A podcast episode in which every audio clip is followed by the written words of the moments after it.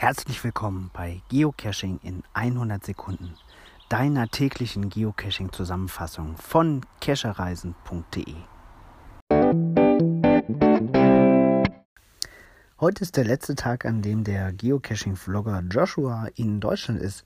Den Tag heute wird er in Oldenburg verbringen. Dort werden heute drei neue Geocaches gepublished, die der früheren Geotour angehören. Außerdem wird es am Abend ein Event geben um 19 Uhr im Patio.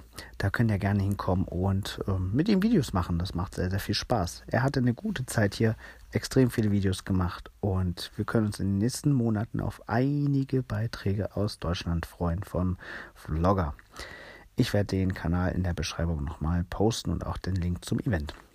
Des Weiteren möchte ich ähm, einen Post von Groundspeak zum Anlass nehmen über die Grid Challenge, Physic Grid Challenge zu sprechen. Das ist hier in Deutschland bekannt unter der 81er Matrix. Ähm, das ist also die Challenge, bei der es darum geht, alle 81 möglichen D und T, also Terrain und Difficulty Kombinationen zu erreichen. Da kann man eine schöne Matrix mitfüllen.